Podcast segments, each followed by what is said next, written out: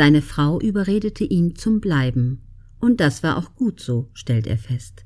Denn im zweiten Teil der Präsentation ging es um passives Einkommen. Carsten Lange lacht. Passiv sein und Geld verdienen, das ist doch super, dachte ich.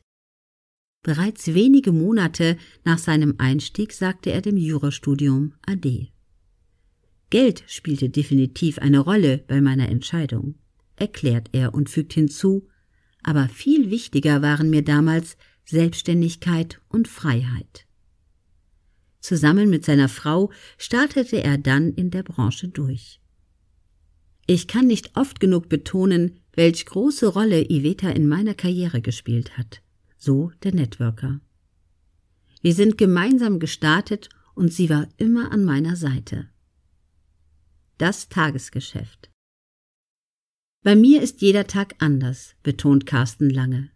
Die meiste Zeit telefoniert er mit seinen Partnern und Leadern aus der ganzen Welt oder mit seiner Company, um verschiedene Dinge zu besprechen, zu planen oder anliegende Probleme zu lösen.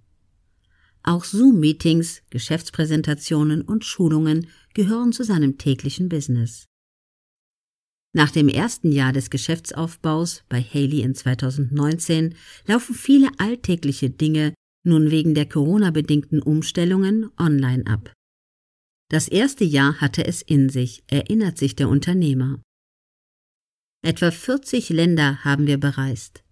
Teilweise wusste ich gar nicht, in welcher Zeitzone ich mich gerade befand.